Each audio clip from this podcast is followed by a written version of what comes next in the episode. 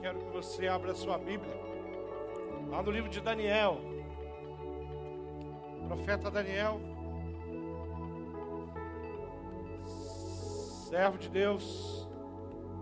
Eu quero que você abra no capítulo 1. Nós vamos caminhar no capítulo 1. E hoje eu vou falar sobre vida profissional.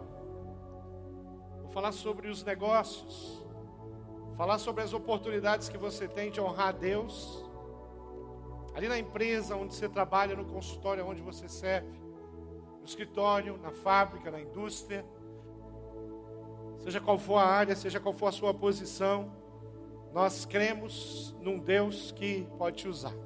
Mas eu queria que você deixasse aberto, eu vou ler alguns textos do livro de Daniel, e não existe absolutamente nada na minha vida que não pertença a Deus ou que Deus não tenha o domínio. Não existe nada na minha história aonde eu me envolva e que eu não veja aquilo como uma oportunidade, como um ministério. Aliás, a palavra ministério, ela, a, o que significa é trabalho. Eu tenho ministério aqui na Igreja Batista Bacaxeria, eu tenho trabalho. Eu digo para vocês, eu tenho muito trabalho aqui na Igreja Batista do Bacaxeri, como pastor, é o meu ministério. Mas não é diferente do que Deus te deu de oportunidades na empresa onde você trabalha. Você tem um ministério, você tem responsabilidade de ser alguém usado por Deus e ser um instrumento de Deus na vida de pessoas, na vida de uma empresa, na vida de clientes, na vida de parceiros profissionais, na vida de, de pacientes, seja lá qual for a área de trabalho que você está envolvido. Mas eu queria que você ah, acompanhasse aí a, a leitura. Eu vou ler o, o, os, já os primeiros versículos. Daniel, um jovem judeu levado para a Babilônia, é isso que nós vamos caminhar. Antes de eu de nós começarmos a ler, eu queria dar um, um, um panorama so, pra, do que acontece até chegar ali no ponto aonde a história de Daniel acontece onde o livro de Daniel é escrito com a, com a vida daqueles servos. Lá atrás, Deus chama um homem chamado Abraão, Deus o convoca para uma missão. Chamado de Abraão, está no capítulo 12 do livro de Gênesis. É, lá no capítulo 17 tem um texto bíblico que Deus fala: Abraão, anda na minha presença e faça as coisas do meu jeito é, Gênesis capítulo 17, versículo 1. Mas no capítulo 12, ali onde Deus convoca Abraão, levanta, querido, eu tenho uma missão para você, eu farei de ti uma grande missão. E Deus dá a Abraão uma família. Então, através dessa família, a família de Abraão, Deus vai estabelecer um povo. O povo que Deus vai chamar de seu, nasceu, passou a existir através da vida de Abraão.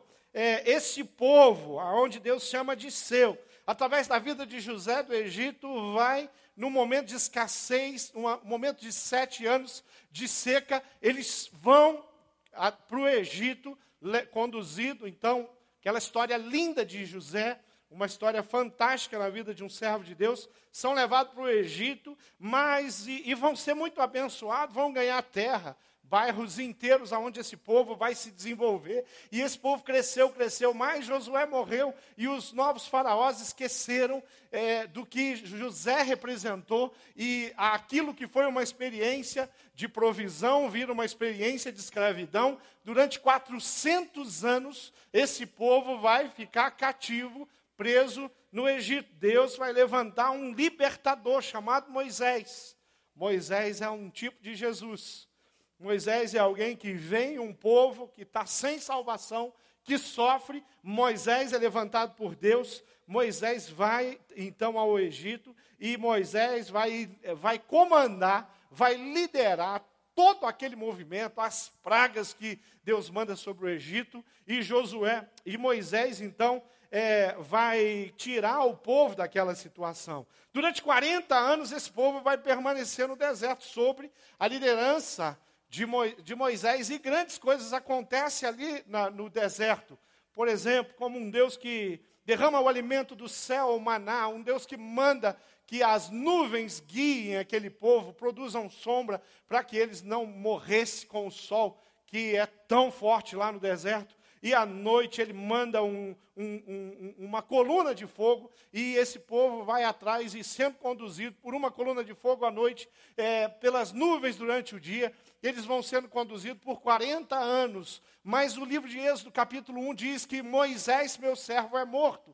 Deus levanta um novo líder, um líder chamado Josué, alguém que trabalhou ao lado de Moisés. Josué é quem vai liderar o povo ah, na conquista da terra prometida, aquela terra prometida, lá no capítulo 12 do livro de Gênesis para Abraão. Agora vai ser possuída, esse povo vai tomar posse dela através da liderança de Josué. Eles vão entrar, vão entrar na cidade de Ais, vão conquistar Jericó e tantas outras cidades vão ser conquistadas. E esse e esse povo, a história está sendo escrita com todas as lutas e com todos os milagres e grandes feitos do Senhor vão acontecendo. E ali agora Josué está sobre a liderança. Vem um tempo aonde Deus instala um modelo chamado teocracia, aonde o próprio Deus está conduzindo esse povo, e Deus vai levantar juízes, e durante muitos anos, os juízes é quem vão é, governar esse povo. Deus fala com os juízes, Deus direciona os juízes, os juízes comandam o povo. E durante muitos anos, e muitos juízes vão se levantar. O último juiz que se levanta é um juiz muito precioso. Para mim, a história mais linda dos juízes, que é a história de Samuel. Samuel, então, é levantado por Deus como juiz. Um dia, Samuel se apresenta para Deus e fala: Deus, o seu povo está querendo um rei. E como um conselheiro de Deus, gosto mais daquela passagem. Samuel vai falar para Deus e vai dizer: Olha, Deus, esse povo não tem nada contra ti. Dá um rei para eles. O problema deles é comigo, não contigo. Protegendo o povo. O povo está num coração duro. E Deus então ouve, atende a solicitação do último juiz, chamado Samuel, e o que vai acontecer é que o, esse juiz Samuel vai ungir o primeiro rei. Esse rei chama Saul. Saul vai reinar 40 anos sobre a terra. Depois Deus vai é, ungir o segundo rei, chamado Davi. Depois um terceiro rei é levantado, que é o filho de Davi, o Salomão. Mais 40 anos, 120 anos de um reinado, é, de, onde os primeiros reis são são estabelecidos. O que vai acontecer é que a teocracia foi substituída pela monarquia. Famílias, dinastias, agora por muito tempo vão conduzir aquele que é chamado o povo de Deus. Mas passa, Saul faz um, um, um reino de, de principiante, comete alguns erros, mas também tem os seus acertos, mas muito mais erros do que acertos. Deus levanta o grande, maior rei que Israel conheceu, chamado Davi. É, Salomão vem, encontra um reino é, muito bem é, estruturado daí e faz um outro reino de muita prosperidade, mas depois, de, de, depois que esse rei Salomão vai, levanta um rei chamado Jeroboão. Ele é, esse é um dos filhos, e, e esse rei vai fazer uma grande confusão. E esse povo de Deus vai ser dividido. Esse povo quer em 12 tribos. Dez tribos vão se separar. Duas tribos vão permanecer ali. E um, um, um novo reino vai surgir, chamado o Reino do Norte. O Reino do Sul prevalece. E o que vai acontecer é que nós temos ali a, o, o, o Reino do Sul em Jerusalém e o reino do norte que vai acontecer fora dali. O, o, o, o que Deus vai fazer através dessa história é que ah, os, as dez tribos vão, elas vão se perder. E vai vir a Síria, vai detonar esse povo, eles vão se espalhar, e a mistura do povo que da Síria, dos caldeus, que, que, acontece com esse reino das dez tribos, nasce a, o povo chamado samaritano. E do povo chamado samaritano, eles vão, nós vamos encontrá-los, inclusive, ali na época de Jesus, aonde na Samaria é uma, uma das, das capitais ali e Jerusalém é outra. Em Jerusalém, aquelas duas tribos, a tribo de Judá, a tribo de Benjamim, a tribo de Judá é a tribo da qual vem a, a descendência de Jesus. Jesus vem daquela descendência de Davi, e, e, e, tinha que ser assim, e Deus protege aquelas duas tribos para que a sua palavra se cumpra, e, e essa, essa tribo vai ser estabelecida. Surge um rei muito especial chamado Josias, e esse rei muito especial chamado Josias vem e traz de novo o, o, os rolos da palavra, a, a, a, toda a mensagem dos profetas, elas são lidas, os livros de Moisés, e o povo começa a ter acesso a palavra de Deus e é um tempo de prosperidade. Esse rei comete um erro. Ele avança contra o Egito. E esse rei é morto na batalha do Egito. E a, a, o momento é um momento de tensão. O Egito está guerreando com a Babilônia, está guerreando com Nabucodonosor. Nabucodonosor passa por cima do Egito e assume a liderança. O novo império está estabelecido. E é nesse novo império, nesse momento, que nós temos a história de Daniel. É nesse momento que nós vamos conhecer a história que Daniel vai viver. Bom, a, havia um, a, depois de Josias, seu filho, chamado Eliaquim. Eliaquim vem e faz tudo contrário ao que seu pai fez. Seu pai, seu pai encontra ah, os rolos das leis de Deus, dos mandamentos de Deus. Eliakim, que vai ser ter o nome mudado para Jeoiaquim, e ele vai fazer o contrário, ele vai destruir a palavra de Deus, os rolos, os profetas, ele vai a Bíblia diz que ele vai picar e vai lançar na fogueira. Parece que Deus não gostou muito disso. Não gostou do que esse rei fez. Os caldeus vêm, os babilônios, levam esse rei como um animal, e ele é levado, e vem um tempo de muito desespero para o povo de Deus. Aconteceram três levas, aonde o rei Nabucodonosor envia homens da sua confiança até a terra de Israel, até Judá, e ele vai separar em Jerusalém alguns jovens que eram doutos, que tinham algum conhecimento, alguma habilidade, alguma capacidade. Dentre esses homens está o nosso querido Daniel, que é levado para a Babilônia. É levado para viver num, no que há de mais moderno em edificação e cidade. A Babilônia tem uma, é uma cidade fortificada. A Babilônia tem muros de 30 metros de altura, e esses muros têm uma largura que a Bíblia vai nos dizer que passava três caravanas ou três carros com os cavalos é, em cima do muro, de tão largo que ele era. Dava eles corriam em, na base desse muro. Essa cidade tem os jardins suspensos, respeitado, admirado e considerado uma das maravilhas do mundo até os dias de hoje. Até os dias de hoje, é, se fala que aquela foi uma das maiores edificações que a humanidade conheceu. Por, é, temos tantas tecnologias hoje, mas eles construíram algo que realmente era sublime.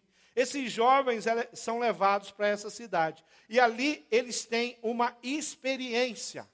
Quando nós começamos a ler o capítulo 1, no versículo 1 diz: No ano terceiro do reinado de Jeoaquim, rei de Judá, veio Nabucodonosor, rei da Babilônia, a Jerusalém, e a sitiou. E o Senhor entregou nas suas mãos a Joaquim, rei é, de Judá. Ele veio Nabucodonosor da Babilônia, de Jerusalém, sitiou, e o Senhor entregou nas suas mãos o rei de Judá e uma e, e, e parte dos utensílios da casa de Deus. E ele os levou para a terra de Sinar, para a casa de, do Deus dos babilônios, de um dos deuses dos babilônios, e pôs os, os, utensílios na casa do tesouro do seu Deus. Foi isso que a Babilônia fez. Ela profana aquilo que é sagrado, aquilo que pertence a Deus. Ela, ela vem para passar por cima e destruir um povo, destruir a sua história, seu templo ou o seu templo, que é o templo de Jerusalém. E tudo isso acontece. E nessa história, nós não podemos deixar de perceber que a Bíblia diz que foi Deus quem entregou a, o, esse povo na mão dos caldeus. Foi Deus quem entregou esse povo na mão dos babilônios. Foi Deus quem pega Daniel e seus amigos e coloca na Babilônia. Foi Deus quem pega Daniel e dá a ele a, um, uma oportunidade de ser usado na Babilônia. Querido, praticamente ele vira ali um, um funcionário público. Trabalha para o rei. Quem é funcionário público que levanta a mão? Um servidor público que viveu e trabalhou no pior ambiente que você possa imaginar, em termos de crueldade. Enquanto ele está ali, colocado por Deus, não podemos esquecer disso. Deus entregou o rei de Israel nas mãos do imperador, do, desse governador chamado Nabucodonosor. Quando ele está ali, a, o livro de Jeremias, a Bíblia vai trazer histórias de que Jerusalém, e aqui o primeiro versículo cita, Jerusalém está sitiada. Os historiadores falam que por volta de oito meses, Jerusalém foi sitiada. Ninguém entrava e ninguém saía de dentro de Jerusalém. O profeta Jeremias vai dizer que felizes foram aqueles que morreram pela espada dos soldados. Porque quem morreu dentro de Jerusalém morreu de fome e de sede. Eles comeram cadáveres.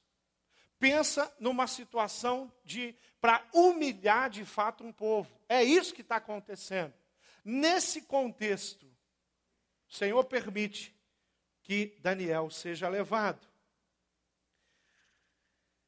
Querido, eu queria fazer um paralelo da história de Daniel com o ambiente aonde ele vai trabalhar, aonde ele vai liderar, aonde ele vai virar um, do, um dos principais governantes ali, aonde ele vai trabalhar na, no palácio, na casa, ao lado de Nabucodonosor. O homem mais importante da face da terra em termos políticos. Deus sempre tem os propósitos olhando aonde Deus colocou, olhando a situação, às vezes a tua situação, a empresa onde Deus colocou, eu fico pensando, Deus tinha um projeto e um propósito na área profissional, dos conhecimentos que ele tinha. E Deus tem um propósito. Alguns irmãos nossos convivem com um um capitalismo selvagem todos os dias, com a possibilidade de fazer negócios ilícitos o todo, todo tempo. São muitas vezes tentados ser seduzidos pelos negócios, e nós convivemos com isso. Um mundo doido, um jeito doido, aonde é difícil você trabalhar e, e, e colocar a sua vida profissional diante da honestidade. Trabalhar com integridade. Nós estamos vivendo esse momento onde nós temos aí, é, é a Lava Jato, nós temos aí as empresas que estão envolvidas com isso. A Odebrecht, já pensou, querido, eu fico pensando, quantos servos de Deus trabalham na Odebrecht? Eu sei que tem muito evangélico lá que, que está mais que envolvido, enrolado, já foi evangélico, tem evangélico preso aqui em Curitiba, inclusive em função de, desse coluio, em função dessa maneira desonesta de viver, de ter dado passo em direção à desonestidade, a fazer parte desse jogo sujo. Mas eu acredito que tem gente séria, assim como lá onde você trabalha. Nos negócios, pessoas que você convive, gente que não se corrompe, gente que, que mesmo diante de uma, de uma situação difícil, por exemplo, empresários, industriais, comerciantes, profissionais liberais, que são aqueles que pagam os seus impostos, mesmo que seja talvez uma das maiores, talvez não, com certeza uma das maiores cargas tributárias que os, os países conhecem o nosso. Esse é o nosso. Mas que não abre mão de viver, de trabalhar, de prosperar profissionalmente, sempre como um servo de Deus, fazendo a vontade de Deus. Esse é Daniel. Ele foi escolhido por um diferencial.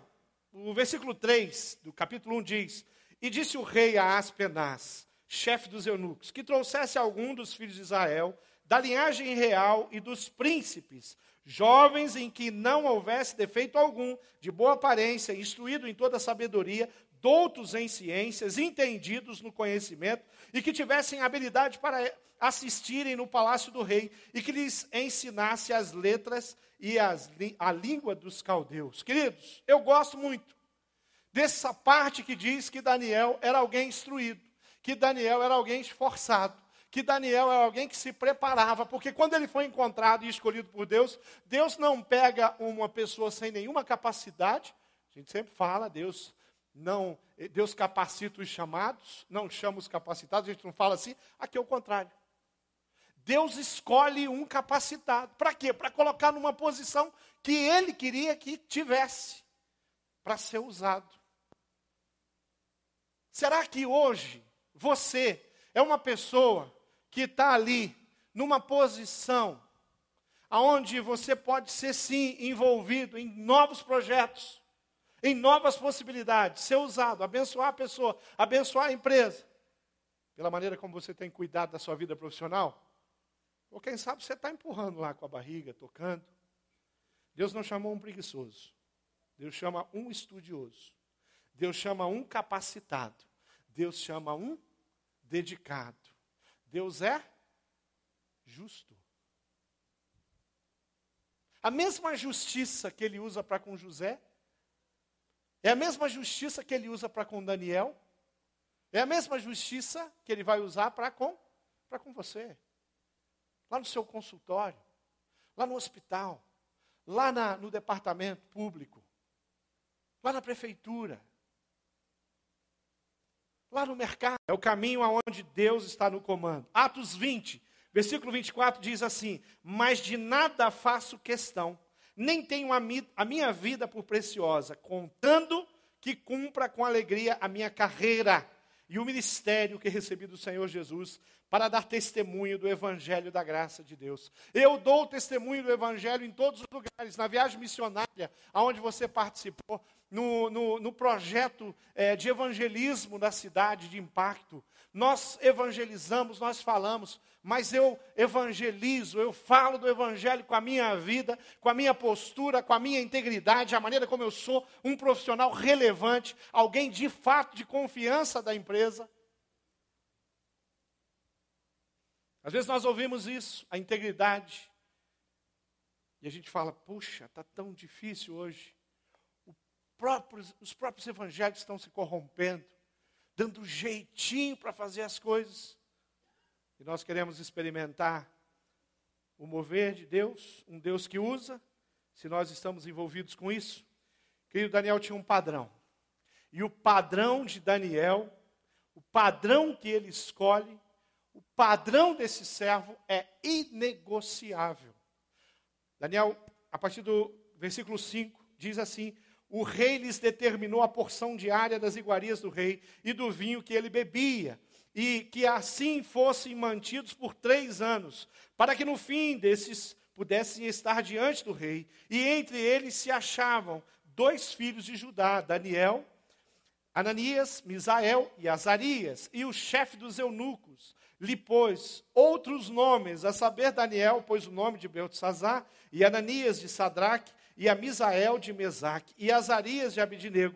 E Daniel propôs no seu coração não se contaminar com a porção das iguarias do rei, nem a matar pela ousadia com que ele vem falar. Mas o texto diz que foi Deus quem deu graça, fez com que Daniel achasse graça e misericórdia diante de Aspenais, o chefe dos eunucos. Daniel se apresenta com a proposta do rei e Daniel tem uma nova proposta. Querido, não há arrogância aqui. Não tem. É, a, o coração de Daniel é um coração humilde. Ele chega com habilidade dada por Deus, da sua experiência, a sua integridade para falar com as penas. E ele tem um pedido. Esses jovens, a própria Bíblia diz que eles tinham habilidade. Esses jovens não eram qualquer jovens, estavam lá e foram escolhidos porque eram homens que tinham o coração de Deus. No meio daquela confusão toda, no meio de um regime horrível, massacrante, sanguinário,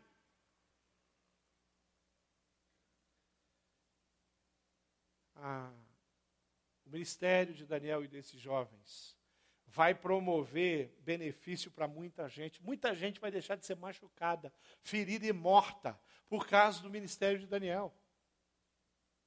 Muitas famílias vão ser abençoadas, porque Deus coloca um homem chamado Daniel dentro do palácio onde o governo acontece. Não é o governo de uma cidade fortificada, é o governo do mundo conhecido.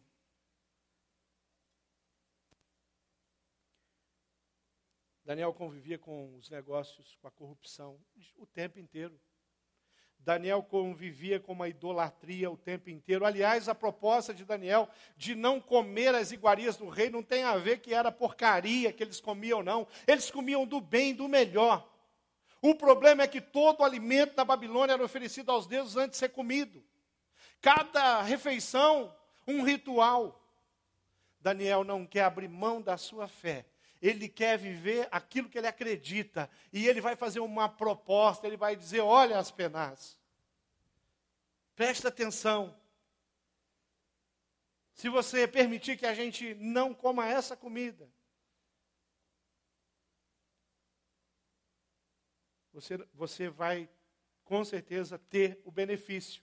Eu acho que as penais queriam o benefício, claro. Ele está administrando isso para o rei.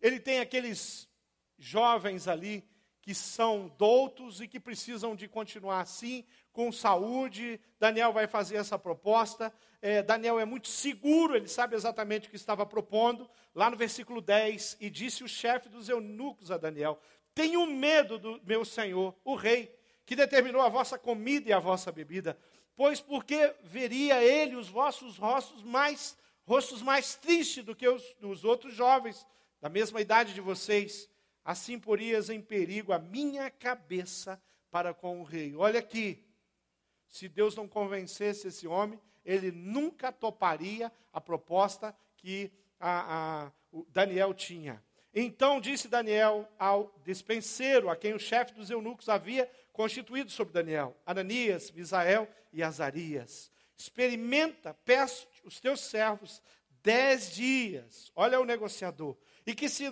nos dê legumes a comer, água de beber, então se examine diante de ti a nossa aparência e a aparência dos jovens.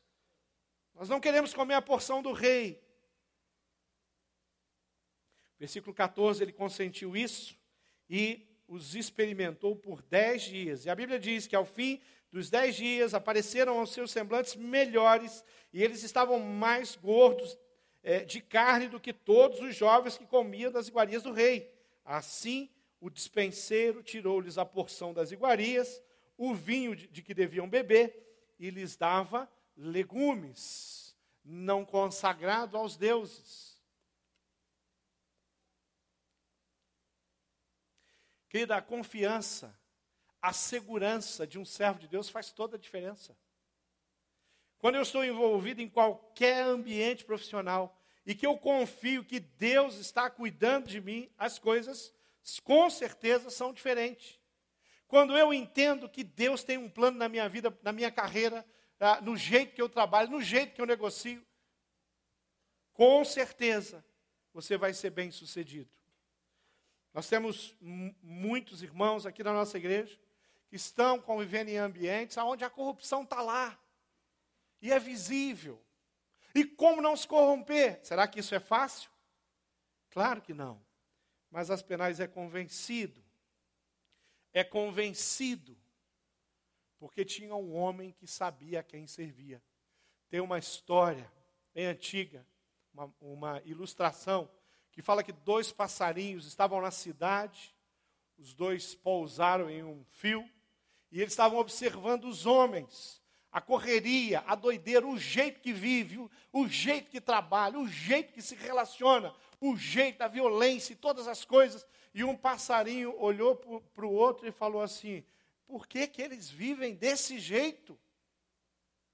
E o outro passarinho respondeu e falou assim: eles não têm o Deus, não servem o Deus a quem nós servimos. O Deus que nos veste, que cuida da gente, que proporciona o alimento. Por que, que o ser humano não vive assim? Mas vive pela ansiedade. Se envolve nos negócios ilícitos, querendo ganhar algum benefício, querendo levar vantagem. Daniel não é desse tipo. Daniel é do tipo que conhece o seu Deus e sabe, em todas as áreas da minha vida, o meu Deus está vivo. E ele se levanta e ele abençoa. Então, viver com ética, viver com integridade, é servir a um Deus que cuida e que sustenta dos detalhes da minha vida. Querido, você acha que Daniel estava compreendendo tudo? Claro que não. Você acha que Daniel estava compreendendo quando ele é levado como, como um, um, um escravo para aquela terra nova? Claro que não. Mas ele confiava em Deus. Será que às vezes você entende o que está acontecendo nesse Brasil? Nós entendemos, a única coisa que nós entendemos é que nós estamos mergulhados em corrupção e que essa corrupção não necessariamente tem a ver com Brasília, mas tem a ver com o povo que vive nesse país, que tem jeitinho para tudo, que se corrompe com tudo, que se corrompe no dia a dia, que se corrompe ali na verduraria. Daniel não está entendendo. Está acontecendo uma manobra onde você trabalha. O mercado ficou estranho. Você fazia muito mais recursos antes, agora está complicado. Pode ter uma certeza: o teu Deus não perdeu o controle do Brasil. Muito menos da sua vida e a sua carreira, a sua profissão, é uma aliança com Deus, querido. Ela ela está na agenda de Deus. Deus não cuida da sua vida espiritual, simplesmente. Ele cuida da sua vida espiritual. Ele cuida da sua vida emocional. Ele cuida do seu físico. Ele cuida dos seus negócios. O tempo inteiro na vida de Daniel, Deus está cuidando dos negócios de Daniel. Ele não está só cuidando, como ele está envolvendo Daniel. Ele está colocando Daniel naquelas situações. E o que nós vamos enxergar e ver é um Deus que gera, assim, essa, esse momento. Deus, é, Daniel não foi escolhido por Nabucodonosor, pelos olheiros de Nabucodonosor. Daniel é escolhido pelo próprio Deus. Quando os homens vieram e começaram a observar a dinâmica de vida de um povo, e eles começaram a apontar, o dedo deles estava conduzido por Deus. E Deus pegou na mão e falou: aquele lá, pode chamar o Daniel. Chama o Azarias. Quem está no comando, porque ele é soberano e ele tem domínio sobre tudo e sobre todos, é Deus. Tudo. Sabe aquela pessoa difícil, lá da empresa onde você trabalha. Sabe aquele funcionário complicado, você não sabe o que fazer com ele. Deus tem domínio total e controle sobre essas pessoas. E Deus quer usar a sua vida na vida das pessoas. Deus quer usar. Não foi Nabucodonosor. Versículo 17 diz: Quanto a esses quatro jovens, Nabucodonosor Deus é, Deus deu-lhes o conhecimento, a inteligência em todas as letras e sabedoria. Mas a Daniel deu ainda mais, deu entendimento em toda a visão e sonhos, a fim, ao fim dos dias em que o rei tinha falado que os trouxessem, o chefe dos eunucos os trouxe diante de Nabucodonosor, e o rei falou com eles, entre todos eles não foram achados outros tais como Daniel, Ananias, Misael e Azarias. Portanto, ficaram assistindo diante do rei, ao lado do rei, próximo do rei, em toda a matéria de sabedoria e discernimento, sobre o que o rei lhe perguntou. Os achou dez vezes, mais doutos do que os magos astrólogos que haviam em todo o seu reino. Por que, que eles eram mais doutos, mais capacitados? Porque eles tinham intimidade com Deus. porque eles falavam com Deus. Eles trabalhavam para Deus, com Deus. Os direcionamentos vinham de Deus. Os direcionamentos não é o ambiente, não é a cultura, a cultura é podre. Os caldeus não são santos. Os caldeus não são honestos. Os babilônios são terríveis. Mas Daniel e seus amigos vivem de acordo com a orientação de Deus. Querido, nós vivemos num mundo estranho. Os especialistas dizem que 90% da riqueza que esse mundo tem está na mão de 10% de pessoas. É um desequilíbrio total. O ambiente de trabalho, o banco onde você trabalha, a empresa que você trabalha, é muita falcatrua, desonestidade, é muita gente sem caráter. Mas você está lá. E sabe para que, que você está lá? Para ter caráter. Para não abrir mão dos seus valores. Porque é isso que Daniel faz. Ele não abre mão dos seus valores. Eu quero, eu quero colocar no sexto e último ponto que a base do sucesso desse homem chamado Daniel e de seus amigos era a oração. Aconteceu um fato para mostrar como esse homem agia, do jeito que ele trabalhava, como ele tinha intimidade com Deus, que o rei teve um sonho e a Bíblia diz que ele ficou enlouquecido. Nabucodonosor ficou enlouquecido. Ele ficou desesperado. Ele reúne todos os sábios, os conhecedores, os especialistas, os místicos, porque pensa numa sociedade mística. Ele reúne todo mundo e ninguém consegue dizer para o rei exatamente o que significava aquele sonho. Mas olha o que diz a Bíblia, Daniel capítulo 2, versículo 17. Quando Daniel soube disso, Daniel foi para sua casa e fez saber o caso, tinha acontecido, que estava acontecendo a Ananias, Misael e Azarias, seus companheiros.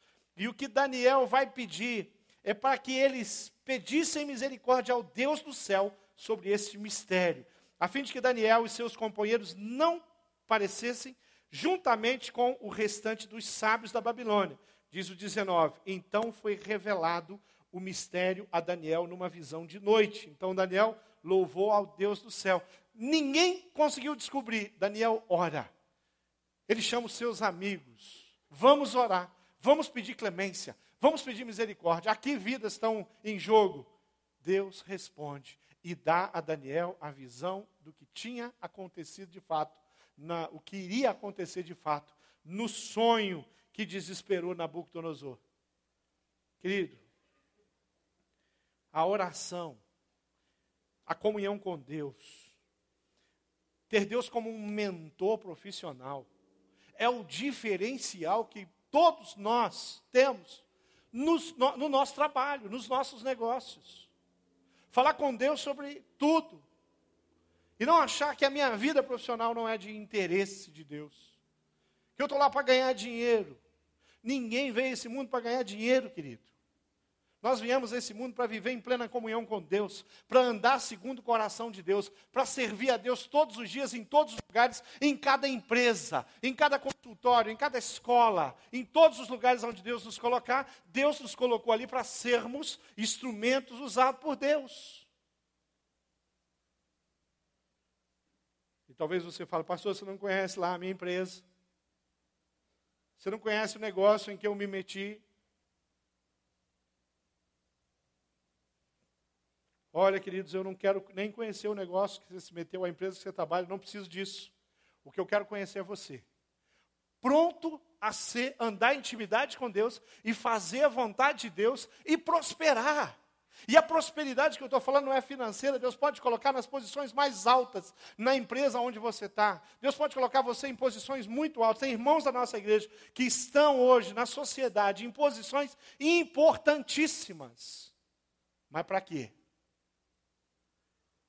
Para que Deus seja conhecido, para que, para que seja usada, para que abençoe pessoas. Querido, a Bíblia diz que a bênção de Deus cai sobre a cabeça do justo, sobre a vida do injusto. Está falando de tudo, está falando da chuva, que cai, que molha a terra, que produz a, a, o alimento e que alimenta mais de 7 bilhões de, de pessoas. Mas eu creio também que Deus abençoa o ímpio através da sua vida, como fez com José no Egito, como fez com Moisés, como fez com Daniel, como quer fazer e tem feito, graças a Deus, através da vida de algumas pessoas da nossa igreja. Usando. Por isso nós oramos, nós sustentamos. Queremos ver o Brasil a limpo. Queremos ver a corrupção diminuir. Queremos ver, sim, pessoas, a justiça prevalecendo e acontecendo. Mas nós cremos muito mais a justiça de Deus. Mas não vamos parar de trabalhar para que a justiça dos homens também funcione. Tem uma frase, todas as vezes que eu fico indignado com alguma coisa, tem uma frase que eu gosto de lembrar. No, diante dos olhos de Deus, embaixo, em cima, em todos os lugares, no reino de Deus, não existe impunidade. Você é um profissional corrupto? Te prepara, querido, porque não existe impunidade. Deus cobra. E do justo, ele se apresenta rapidinho e fala: e aí? E aí? Eu te coloquei lá nessa posição. Para quê? Para você ser mais um? Eu tinha 14 anos de idade. Trabalhava na faculdade de Direito de Curitiba.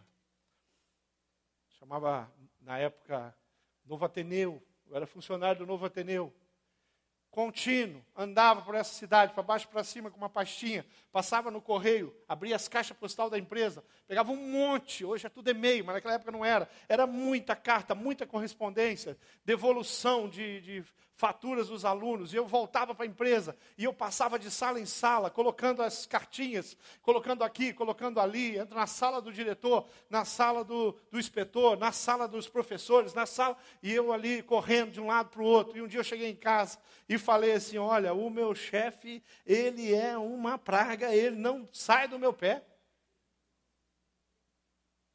Aquele eu comecei mal dizer o homem.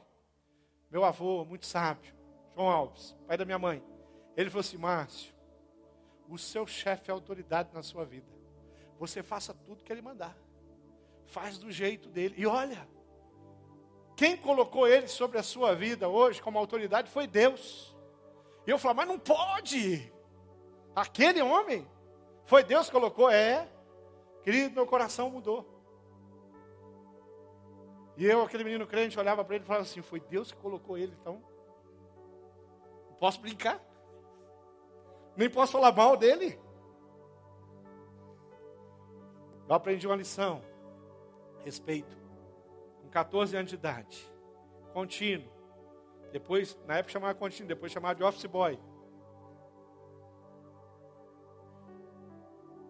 Mas uma das maiores experiências que eu tive na vida profissional, eu estava em São Paulo gerenciando a Zona Oeste, a maior indústria química do mundo.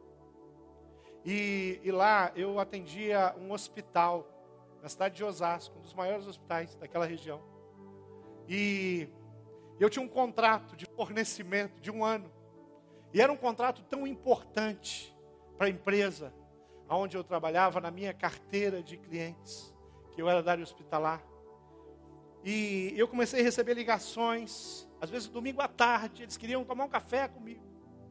E eles queriam dinheiro, porque o contrato estava vencendo, precisava, precisava novamente é, pegar aquele contrato, refazer o contrato.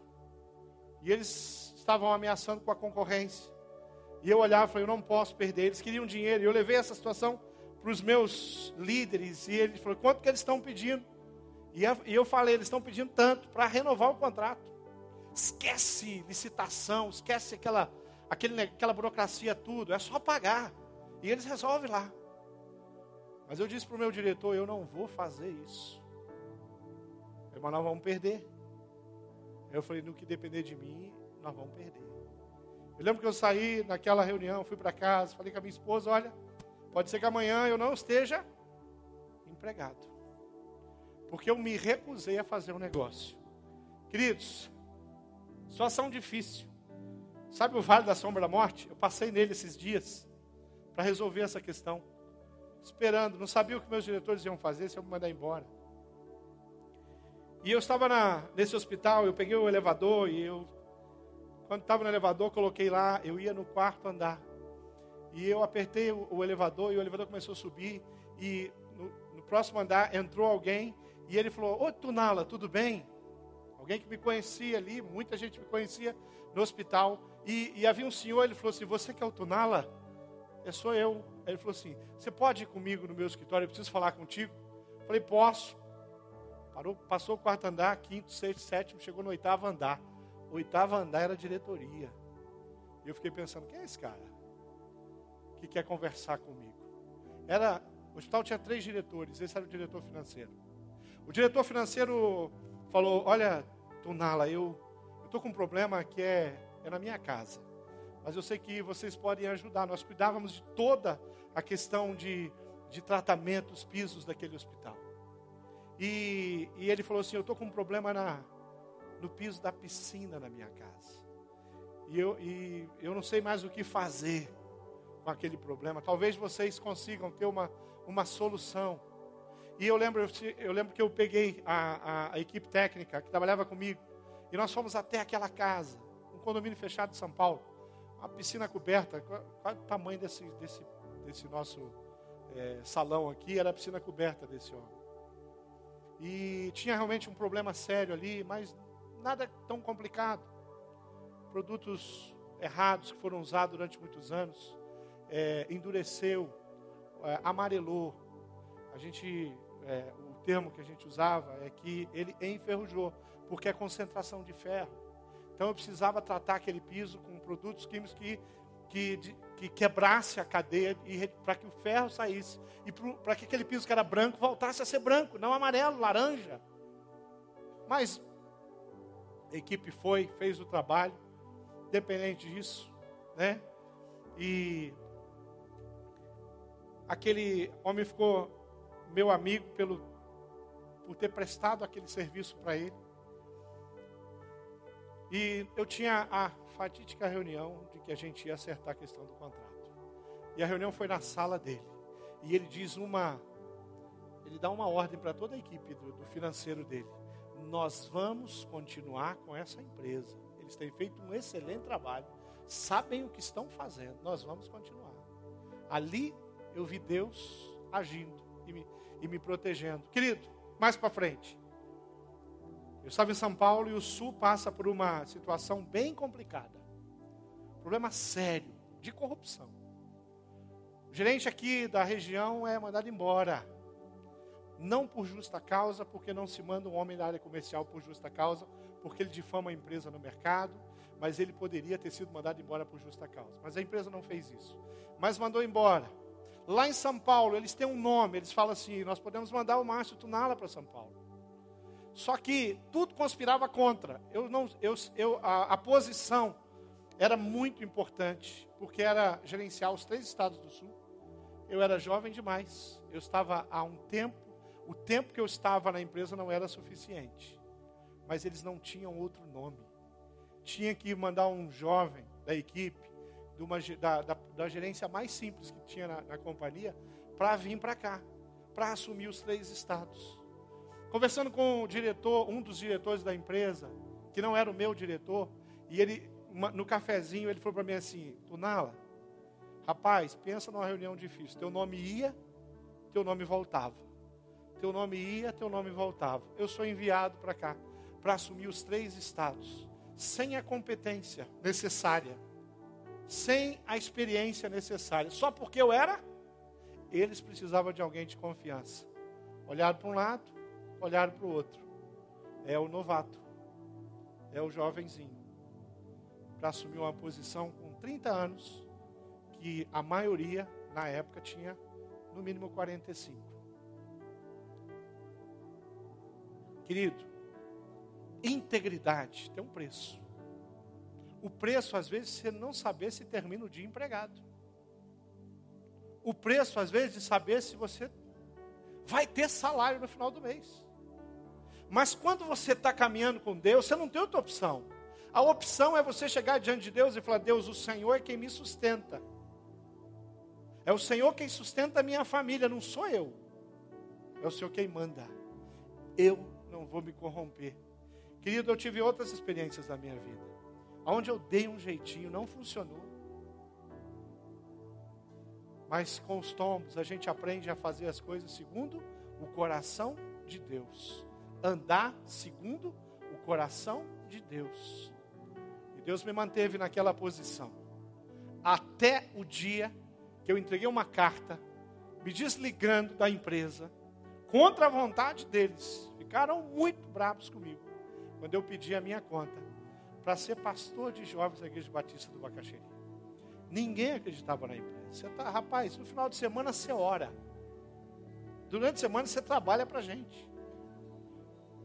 Paulo Merode, você quer? Um dos líderes-chave da nossa igreja. Primeira pergunta que o diretor fez: quanto que a igreja está pagando? E eu falei: não vamos falar sobre isso. Porque aí sim, eles iam achar que eu tinha enlouquecido. Só que eu estava fazendo a vontade de Deus. E eu sou muito feliz, pastor da Igreja Batista Bacaxeri. Sou muito feliz pelos 15 anos de ministério aqui, perto do pastor Roberto, perto do pastor Marcos, que entrou comigo, depois os outros que chegaram, pastor Falcão, pastor Avelino, na época. Como é bom fazer aquilo que é o coração de Deus. O lugar ideal é o lugar onde Deus colocou você, querido. E talvez você esteja no lugar ideal, achando que está no lugar errado, sem ser usado. Aonde você está? Deus quer te usar. Vamos ficar de pé. Queridos, Daniel 11, versículo 32, diz assim: ó.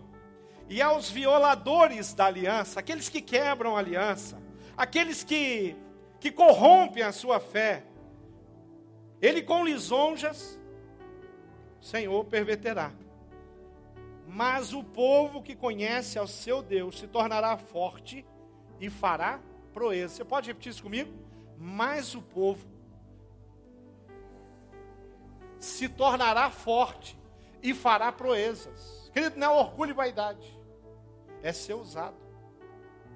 Não é ambição profissional, é o desejo de que Deus pegue a sua vida e faça de você alguém bem relevante no mercado, na empresa, no lugar, no consultório, no hospital, na escola, aonde você está, na indústria, no comércio. Deus quer usar você poderosamente e Ele vai fazer isso se você andar com Ele. Feche seus olhos. Eu queria orar por, pela sua vida profissional. Eu quero